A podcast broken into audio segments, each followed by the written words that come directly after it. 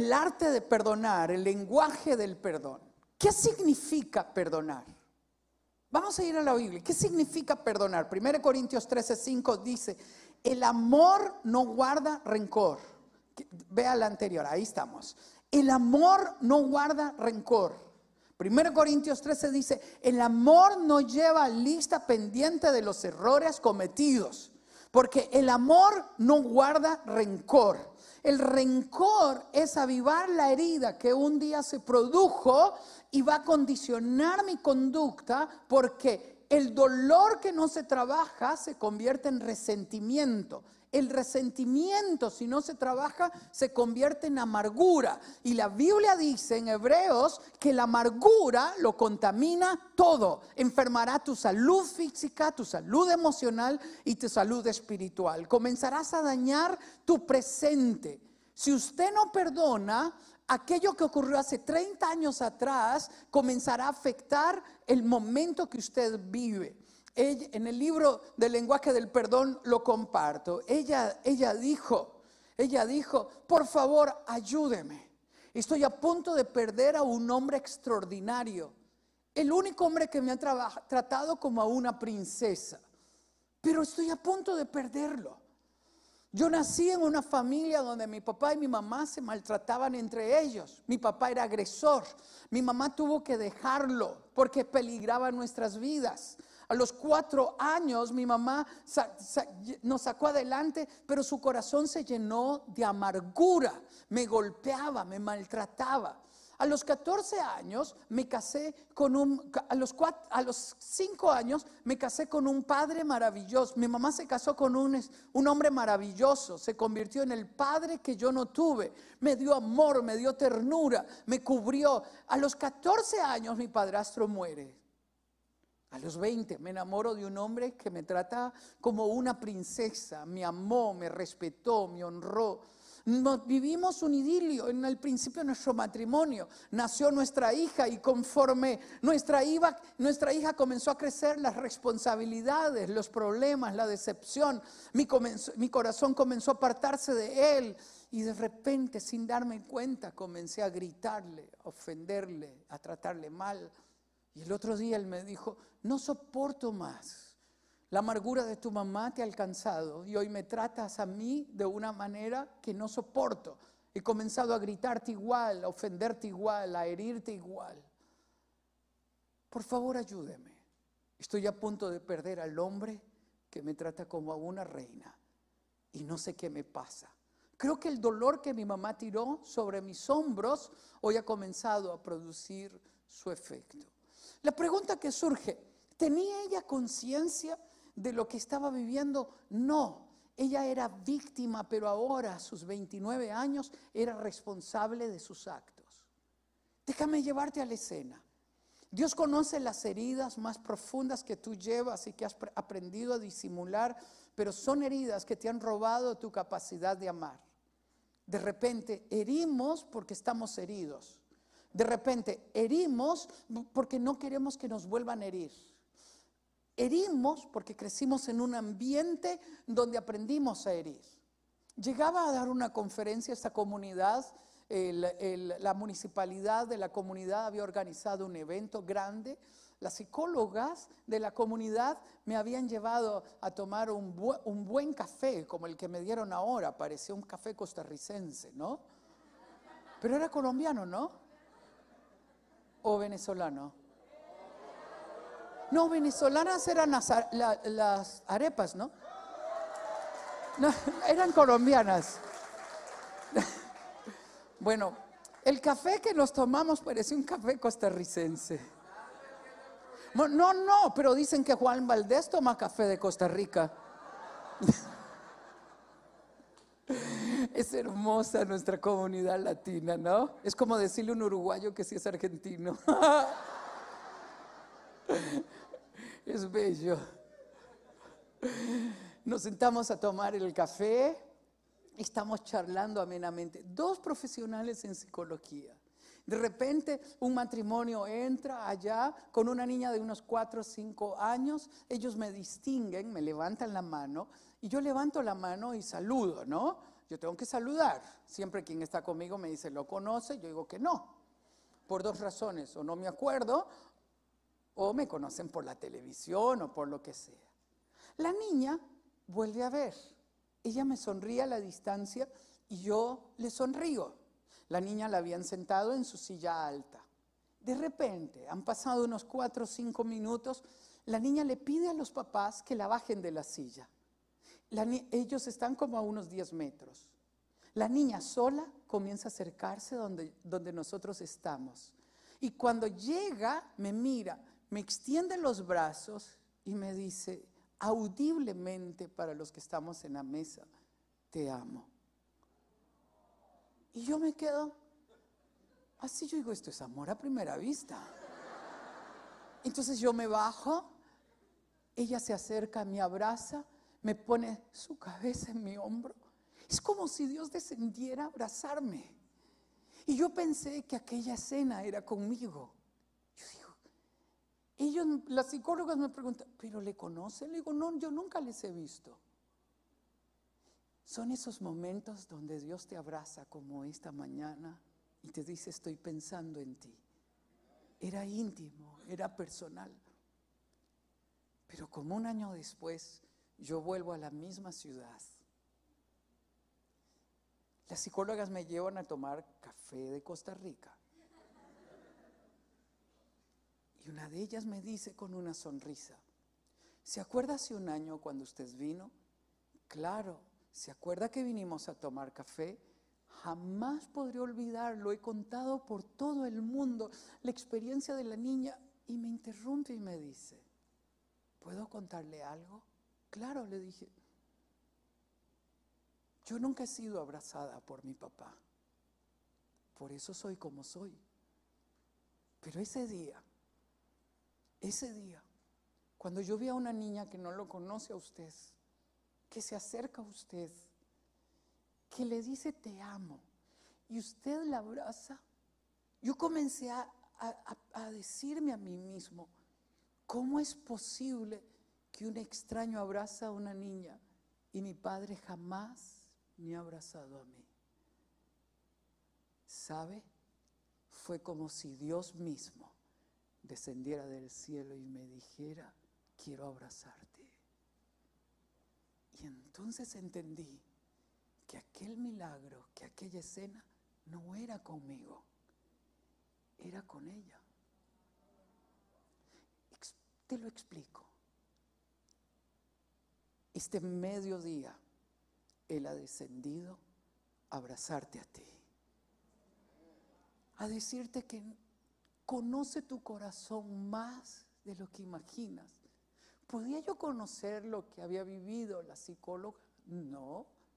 ¿Puedo yo entender la dimensión de lo que tiene un padre que nunca ha abrazado a una hija? No, ella sí.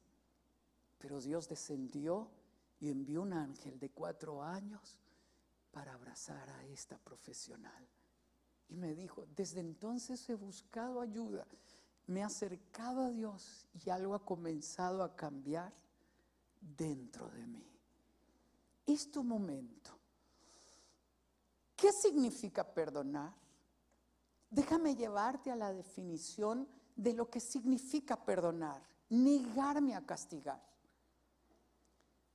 Cuando usted está herido, dentro de usted nacen emociones en conflicto y la primera emoción es el deseo de venganza, el deseo de hacer justicia, entonces tú comienzas a abrigar un odio y la justificación que tú tienes es, merece el castigo y la forma de castigarlo es odiándole.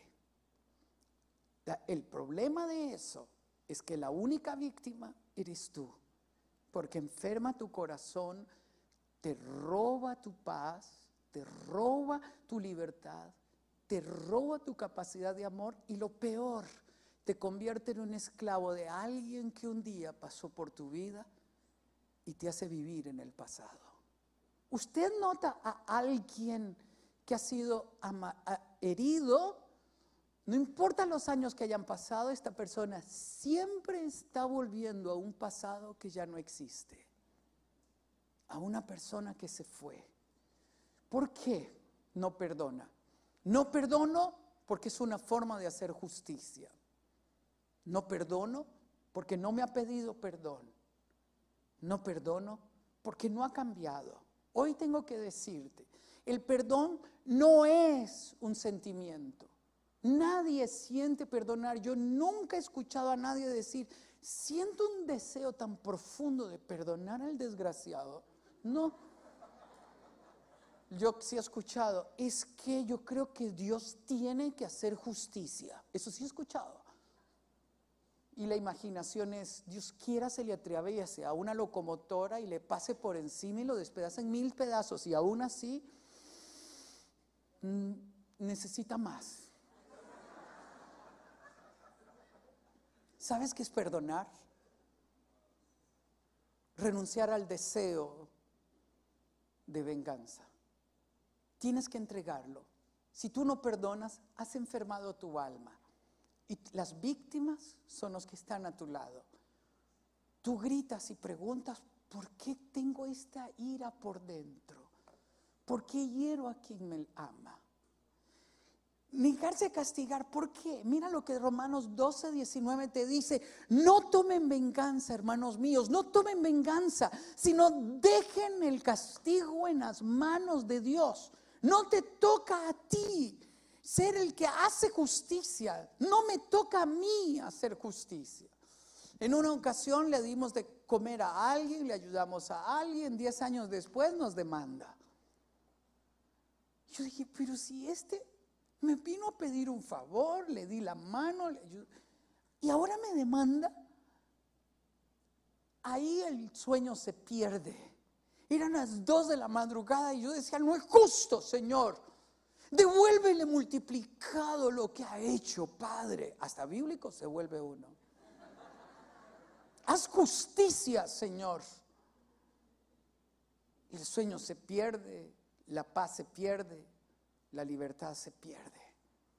Y oigo su voz en mi corazón que me dices, dos de la madrugada, no sé por qué la pensadera de la madrugada, ¿por qué de la madrugada? Dios mío, la noche es para dormir, no para darle la pensadera, porque estás herido. Oigo al Señor que habla a mi corazón y me dice, ¿quieres dormir? Sí, Señor, bendícelo. Ay, no. Es que no lo merece, Señor. ¿Quieres dormir? Bendícelo. Es la máxima expresión del perdón. Siempre hemos escuchado que perdonar es romper la lista de los pendientes. Ahora Dios te está diciendo, no basta. ¿Quieres dormir? Deseale bien al desgraciado y a toda su compañía. Pídeme a mí que yo descienda del cielo y le dé lo mejor a esa persona. Entonces tú tendrás paz y sanidad en tu alma. ¿Por qué? Observa lo que dice la Biblia en Mateo 5, 7. Dichosos los compasivos, porque serán tratados con compasión. Dichosos los compasivos, los misericordiosos, los bondadosos, porque serán tratados con compasión. Todo lo que tú entregues, lo que tú das, se te multiplicará en tu mano. Mira lo que dice Proverbios 11, 17, léelo conmigo, ahí lo tienes. El que es bondadoso se beneficia a sí mismo. El que es cruel, el que alimenta la envidia, el que alimenta el odio, el que alimenta el rencor, el que alimenta el deseo de venganza, el que es cruel, a sí mismo se perjudica. Tienes que decidir dos caminos. Parece como nombre de novela, ¿no? Dos caminos. Bueno, es tu novela, es tu película, tú eliges. O vas por el camino del deseo de venganza, del juzgar, de avergonzar, de exponer, de ridiculizar. Tengo que hacer justicia. Cada vez que publico algo en las redes sociales sobre el perdón, no es un favor que yo le confiero a otra persona. El perdón es una libertad que me doy a mí mismo. El perdón es la única forma de sanar la herida que llevo en el corazón. Cada vez que publico, las personas heridas escriben y dicen, ¿por qué perdonarlo si no ha pedido perdón? ¿Por qué perdonarlo si no ha cambiado? ¿Por qué perdonarlo si me hizo tanto daño? ¿Por qué perdonarlo si yo no le hice nada? ¿Por qué no quieren perdonar? Porque es una forma racional de justificar mi odio, mi rencor, mi resentimiento para hacer justicia. Tengo que explicártelo. El perdón no es justo. Perdonar no es justo. Porque tú estás perdonando, liberando y pidiendo bendición a alguien que te hizo mal. No es justo. Es que ser cristiano no es fácil. Ser cristiano no es fácil. Tener un corazón bondadoso y compasivo no es natural, solo viene como gracia y misericordia de Dios. Le llevo los pasos necesarios para vivir el perdón. El primer paso es reconocer que estoy herido, que me duele, que cuando pienso en aquello me duele, me decepciona, que quisiera sacarlo de mi mente. El, el paso del perdón es reconocer que hay una herida que yo tengo que sanar. No es hacer justicia, ese no es el propósito, no es deseo de venganza. ¿Cómo yo puedo ser herido? Caín fue herido por compararse con su hermano Abel y termina matándolo.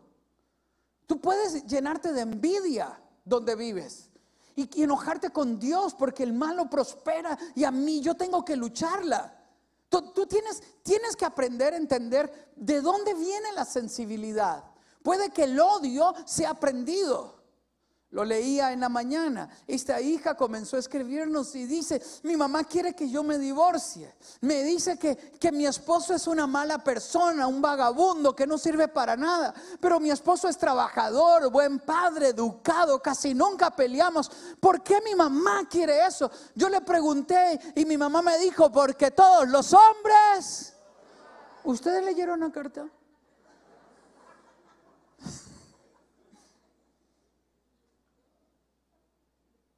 ¿Quién habla así? Un corazón herido.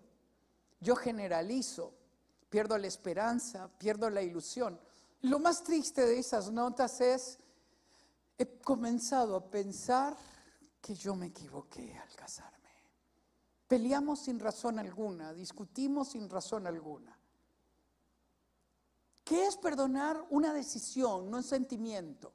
Por favor, no piense que debe sentir perdonar. Nunca sentirá perdonar. Usted decide perdonar porque se da cuenta que el dolor que lleva por dentro le carcome la paz, le roba la ilusión y usted comienza a lastimar a los que están a su lado. Número tres, Cambia el enfoque. ¿Qué es perdonar? Cambiar el enfoque. En lugar de desear venganza, en lugar de alimentar el odio, no espere que el otro se disculpe. Perdone tan pronto le sea posible.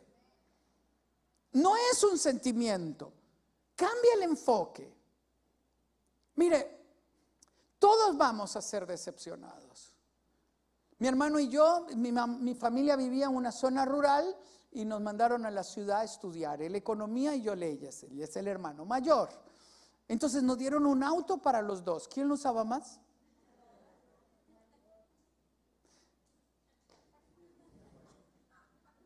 Y un día yo voy a salir en el auto, voy para la universidad, legítimo, ¿no?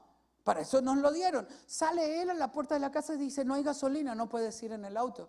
El hermano mayor dice, eso que hace el menor obedece. Porque el hermano mayor es como un segundo papá.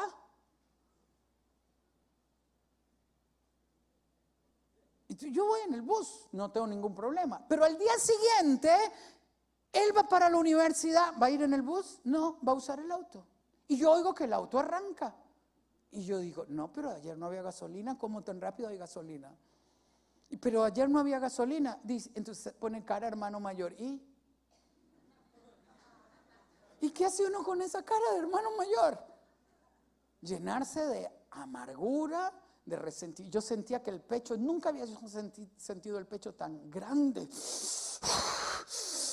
Hizo, pero que, pero que ardía por dentro. ¿Alguno lo ha sentido? ¿Y dónde termina uno? En el baño. En lo más íntimo, en lo más privado. Para sentir el dolor y yo comencé a ver toda la amargura. Él se pone mis camisas nuevas primero. Él me quita esto. Y siempre me ha hecho. Y toda la amargura aflora. Y oigo una voz suave que me dice, sin alterarse esa voz, bendícelo. Entonces yo como buen abogado digo, no, bendícelo tú, yo no. Eso no es justo. Usted piensa que no es justo perdonar. Usted piensa que la persona no merece su perdón y usted tiene razón. Perdonar no es justo, es cambiar el enfoque. ¿Quieres que se convierta? Porque mi mamá, yo, yo era el segundo convertido, primero mi mamá, yo, y yo lo evangelizaba. Y, el es que increíble el Señor, cómo te convence, ¿no? Dice, ¿quieres que se convierta? Señor, claro, bendícelo. Deseale bien. Pídeme a mí que yo me revele a su vida. Bendícelo. Entonces yo comencé a decir, mm, no sale nada. Yo tengo que advertirle, no sale nada. Es imposible desearle bien a alguien que te ha hecho injustamente, que te ha tratado injustamente, que te ha herido, que te ha lastimado. Es, es doloroso bendecir. No te sale nada. Pero comencé a quedarme en el baño hasta cambiar mi enfoque del dolor, de alimentar la amargura, de alimentar el resentimiento por, Señor, bendigo a mi hermano, bendigo a mi hermano, bendigo a mi hermano, deseo bien para él, Padre, lo perdono en tu nombre. Como una hora después, yo estaba llorando de una emoción tan profunda porque había cambiado el enfoque y el Espíritu Santo comenzó a llenarme de un amor tan grande, tan profundo por mi hermano, que yo no entendía. En la tarde, cuando él llegó, uy, yo ya estaba pero explotando de emoción, de alegría. Y yo abro la puerta de la casa, él puso cara de hermano mayor, porque creyó que íbamos a pelear. Y yo vengo y le abro la puerta del auto. Nunca olvido ese momento cuando abro la puerta del auto, yo le digo, Rommel, yo quiero pedirte perdón por la forma en que te hablé en la mañana. Y él queda viendo, sale del auto y empieza a llorar. Y me abraza. Los dos nos abrazamos, pero fue un abrazo que jamás yo podré olvidar. Si tú no cambias el enfoque, no puedes encontrar paz. Pocos días después, era una madrugada y él me levanta y me dice, levántese. Digo, ¿qué pasó? Levántese. ¿Qué pasó? ¿Cómo acepto a Jesús? Eso ocurre cuando tú liberas el poder del perdón. Número cuatro, crea que logrará superar el dolor. muchas veces me han preguntado, ¿he perdonado? Porque todavía me duele. Quiero decirte que cuando tú sanas una herida, todavía duele. Y tienes que poner ahí la bendita. Y en el momento, viene un momento donde ahí está la marca, pero ya dejó de doler. Cree que un día de estos dejará de dolerte la herida. Créelo. Dios enviará ángeles del cielo para abrazarte, para revelarse a tu vida. Número cinco, decida que será libre del dolor que le lastima. Señor, yo renuncio a este dolor. Renuncio a este dolor. Un día iba a este juicio con esta persona que nos demandó y Helen, y yo salgo del juicio y le digo a Helen, le digo, ganamos, mi amor, ganamos. Y me dice, ¿hubo sentencia? No, todavía no. Y entonces, ¿cómo ganamos? digo, porque pude verle a los ojos, darle la mano y bendecirlo. El resultado no importa, porque yo tengo paz. Yo gané, yo gané. ¿Por qué?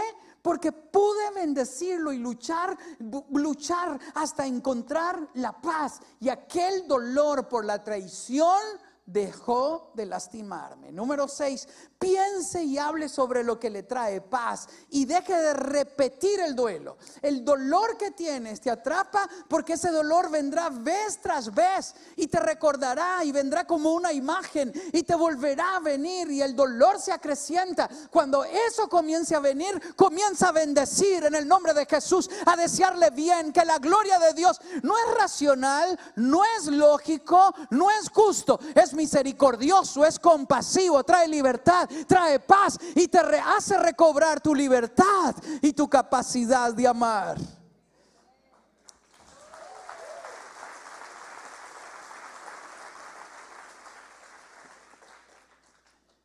Cambia el enfoque, mire hacia el futuro.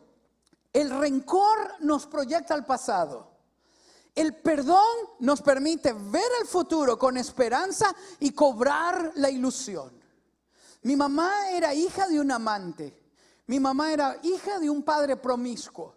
Mi mamá fue regalada por su mamá a una tía. Mi mamá crece en una infancia de abuso, de agresión. Mi mamá se convierte en madre adolescente. ¿Quieren más dolores? ¿Qué esperanza podía haber en ella? ¿Qué ilusión podía haber en ella? Mi mamá muchas veces contaba la historia y nosotros le escuchábamos y mirábamos sus lágrimas correr. Pero de repente mi mamá comenzó a contar la misma historia y parecía la historia de alguien más. Y poco a poco fuimos viendo que mi mamá dejó de hablar del pasado para vivir el presente y amar el futuro. Y ella nos decía, a ustedes les irá bien, ustedes mirarán la gloria de Dios. A mí me decía, viajarás por las naciones, te sentarás con gente importante, mirarás la gloria de Dios, mi amor. Y ella comenzó a preparar nuestra vida. ¿Cuándo? Cuando su corazón fue libre de la amargura, dejó de vivir el pasado para ver el presente para vivir el presente con intensidad y vivir el futuro con ilusión. El octavo punto de lo que consiste perdonar Déjese amar por los que tienen a su lado. Aprecia a quien le ama. Estoy dando una conferencia como esta y al final, cuando invito a las personas al frente, como lo voy a hacer ahora, había una mamá y una joven de unos 19 años aquí al lado, abrazadas las dos llorando. Entonces yo bajo porque yo veo esa escena y me conmueve. Cuando yo les abrazo, la joven da media vuelta y me abraza. Y dice, papá, te perdono por haberte ido. Papá, te bendigo. Y ella comenzó a hablarme como si yo fuera su padre. Y yo entendí que debía de tomar ese rol y comencé a bendecirla como a una hija. Terminé y le dije, hija, te doy mi tarjeta, escríbeme. Y me cuenta su historia. Papá se fue cuando yo tenía 10 años. Pero eso no es lo que más me duele. Solo estamos mamá y yo que vivimos con los abuelos. Lo que más me duele es, porque cuando yo quiero abrazar a mi mamá, ella no me lo permite? Porque cuando le digo te amo, ella no me devuelve el, te amo. Pero ¿por qué si solo estamos ella y yo? Si soy cristiana, si soy buena hija, si estudio en la universidad, si trabajo, ¿por qué mi mamá no puede hablarme, no puede amarme? ¿Será que me parezco a mi papá?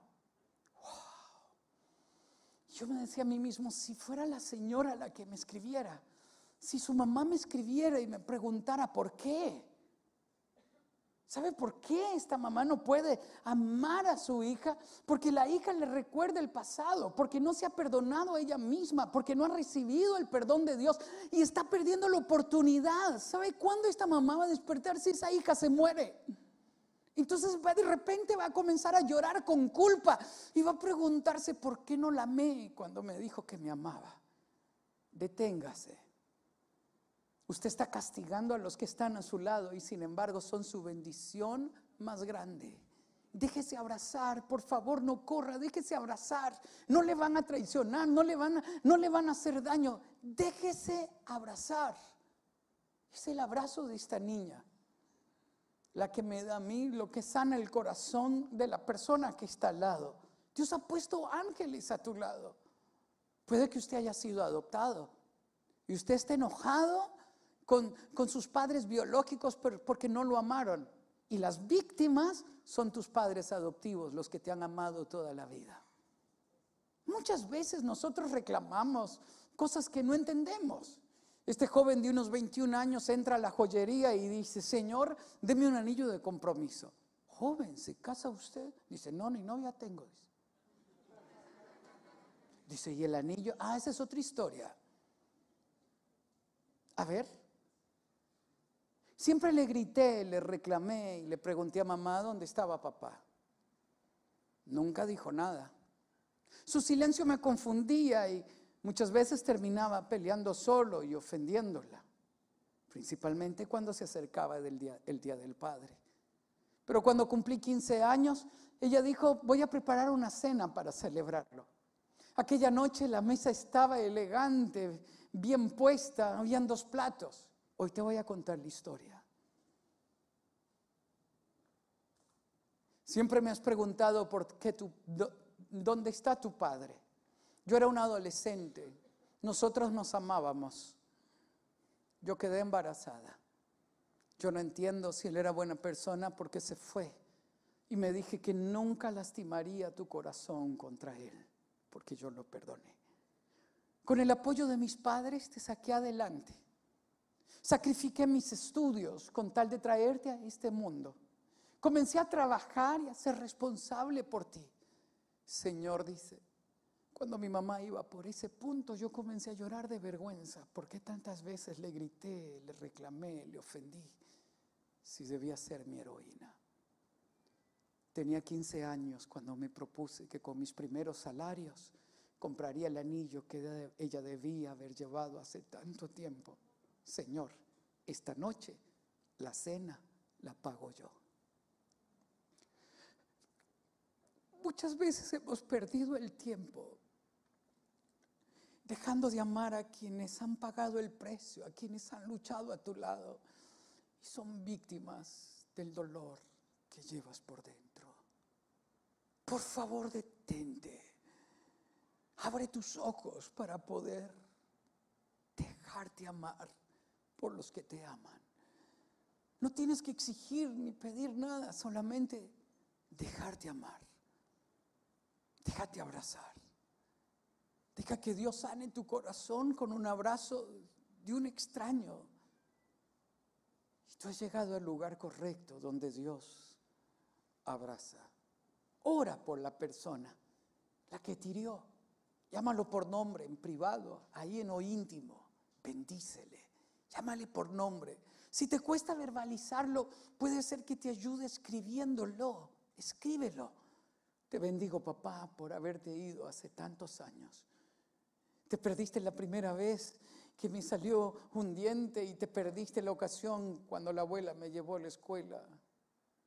Como me hubiese gustado que estuvieras ahí, pero quiero bendecirte. Procure descansar. Procure dormir. Pídale a Dios que le llene de una paz tan profunda. Muchas veces tu irritación, falta de sueño. Aliméntate bien. Muchas veces nos castigamos a nosotros mismos con mala alimentación y eso alimenta el dolor. Dirija sus pensamientos. Resista la tentación de alimentar y el, el odio, el rencor. Cuando eso ocurra y usted comience a liberar el poder del perdón, algo extraordinario nacerá. Resiste el deseo de deprimirse. Este matrimonio y padres me buscaron en algún momento. ¿Qué hacemos?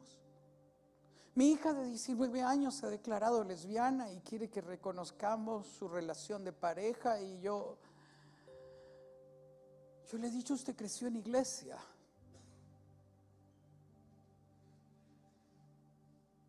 Usted sabe que está en contra de nuestros valores, pero ella insiste en vivir con su pareja y Hace seis meses le dije que se fuera de casa y cuando iba a salir le dije, te desconozco como hija. Las palabras retumban en mi mente. La distancia me mata. ¿Qué debo de hacer? Hice solo una pregunta. ¿Has fallado alguna vez a Dios? Muchas veces. ¿Y alguna vez te ha desconocido como hija? ¿Estás diciendo que debo buscarla? Por favor, solo ámala. No signifique que justifiques su error. Solo tiende puentes para que cuando ella vuelva en sí y quiera volver, sepa que no tendrás un reclamo en tus labios que solo tendrás un abrazo. Prepara su cama, alista su habitación, prepara el vestido, el anillo que le identifica como hija. Y que cuando la mires volver a lo lejos, solo tírate entre sus, entre sus hombros Y si ella trata de justificarse, dile, todo está perdonado. Eres mi hija. Vista a los que ama, aunque no hayan vuelto. Anuncia el día del reencuentro. No se deje intimidar por la conducta de los otros. No se deje intimidar por cómo reaccionan los otros. Muchas veces, cuando llegábamos tarde en la noche, mi mamá nos esperaba con sus ojos cansados y su Biblia en la mano. Y una de esas noches, madrugadas, fue extraña mi reacción. ¿Cómo sientes paz? Le dije, si sabes que andamos mal. Sonrió y me señaló, me mira y dice, ¿sabes por qué tengo paz? Porque yo conozco el final de la historia. Un día tú y tus hermanos volverán al camino que yo les enseñé. Alguien que ha perdonado es un profeta, uno que anuncia el reencuentro entre nosotros. Ponte de pie.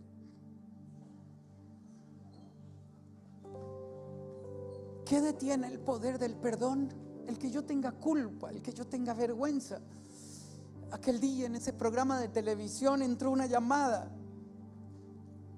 ¿Por qué no puedo perdonar a mi hija si yo la amo? Perdón, ¿por qué no puedo abrazar a mi hija mayor si yo la amo? Cuando se me acercan sus hermanas, yo puedo abrazarles fácilmente. Pero cuando ella se acerca, yo me quedo. Le pregunto, señora, ¿en qué momento nació su hija? Bueno, dice, usted sabe, yo era un adolescente, mi novio y yo. Señora, si usted no encuentra el perdón de Dios que le quite la culpa y la vergüenza, de ser imposible abrazar a su hija. Si tú me preguntas cómo tiendo puentes, tienes que encontrar el perdón de Dios primero para tus propios errores. Porque muchas veces nuestras culpas y nuestras vergüenzas personales lo que hacen es un autocastigo y nos aleja de los que amamos. Cierra tus ojos. La niña se bajó de la silla, corrió donde yo estaba y me dijo, te amo. El cielo se abrió y era Dios abrazando a quien estaba a mi lado. Su abrazo, su ternura estaba diciendo, yo soy tu Padre eterno. Que aunque padre y madre te hayan dejado, estoy aquí para abrazarte. Deja que Dios sea quien te abrace. Deja que Dios sea quien sane el herido de tu corazón. El primer paso que quiero pedirte es, déjate amar por Dios. Él ha descendido a pronunciar tu nombre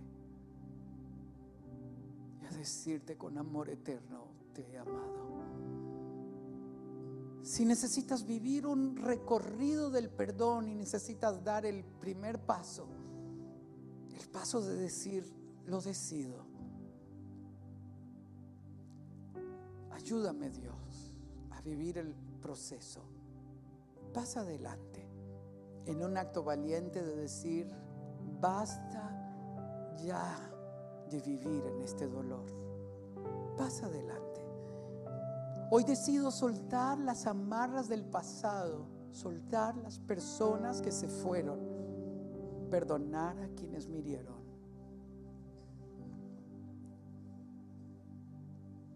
Pasa. Si hoy necesitas darle tu corazón a Cristo, necesitas decirle, perdona mis errores por haber actuado con rebeldía, perdóname. Pasa. Deja que el amor de Cristo inunde tu corazón. Pasa.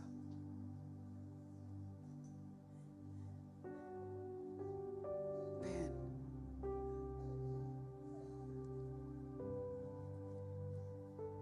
Si has lastimado a otros porque has acumulado dolor en tu corazón, Dios no te culpa, Dios quiere sanarte. Y te va a facultar para volver a casa, pedir perdón, a sanar la herida. Te bendigo en el nombre de Jesús. Este mediodía Él ha pronunciado tu nombre. Este mediodía Él me ha enviado para decirte que te está abrazando. Que no has caminado solo. Que Él ha estado contigo en los momentos difíciles. Que ha enviado ángeles cerca de ti. Te bendigo en el nombre de Jesús. Bendigo tu vida. Ya no tienes que cargarlo más. Entrégalo, suéltalo. Dile, Señor, te entrego este dolor. Te lo entrego, Padre, te lo entrego. Te entrego este dolor, Padre, te lo entrego. Te lo entrego, te lo doy y decido en tu nombre perdonar. No me enfocaré en el dolor, en lo que me hicieron. Me enfocaré en tu amor, en la redención. Y elijo en tu nombre comenzar a bendecir a quienes me han lastimado, a quienes se fueron, a quienes me traicionaron, a quienes me hirieron. Padre, los bendigo en tu nombre. Hoy me levanto para escribir una historia nueva. Si tu familiar, si tu cónyuge, si tus hijos, si tu amiga, si tu amigo está aquí adelante, pasa adelante y abrázale. No digas nada, solo abrázale, ayúdale a llorar. Solo abrázale, nada más. Deja que tus brazos sean los brazos de Dios. Pasa adelante. Abrázale, estrechale entre tus brazos y deja que el Espíritu de Dios ministre a su vida. Permítele llorar en tu hombro.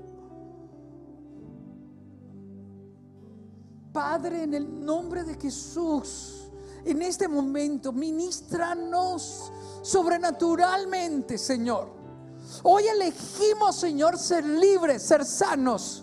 Hoy elegimos escribir una nueva historia no viviremos más como víctimas del pasado. Viviremos, Señor, para amar, para abrazar, para honrar, para cuidar, para proteger para bendecir. Padre, en el nombre tuyo, dejamos de ver el pasado para ver el futuro y vivir el presente a plenitud. Devuélveme mi capacidad de amar. Devuélveme la ternura. Devuélveme la inocencia. Devuélveme la compasión, la bondad, la misericordia. Señor, hazme un reconciliador, Señor, en mi familia. Hazme un pacificador entre los míos. Te bendigo en el nombre de Jesús. Si nunca le has dado tu vida a Cristo, dásele este mediodía. Dile, Señor Jesús, aquí está mi vida, te la entrego. Tú me conoces mejor que nadie. Perdona mis errores. Quita mi vergüenza. Te recibo como mi Salvador personal. Déjate amar. Déjate amar. Déjate amar. Una mujer pecadora entró donde estaba Jesús. Todo el mundo le rechazó. No se, no se dijeron palabra. Sus miradas se cruzaron y ella se sintió invitada a llorar a sus pies. Y Jesús la amó. Deja que ese amor te inunde. Deja que ese amor sobrenatural inunde tu corazón y te ayude a llorar. Te bendigo en el nombre de Jesús. Bendigo tu vida. Te exato el poder, la gracia de Dios en tu vida.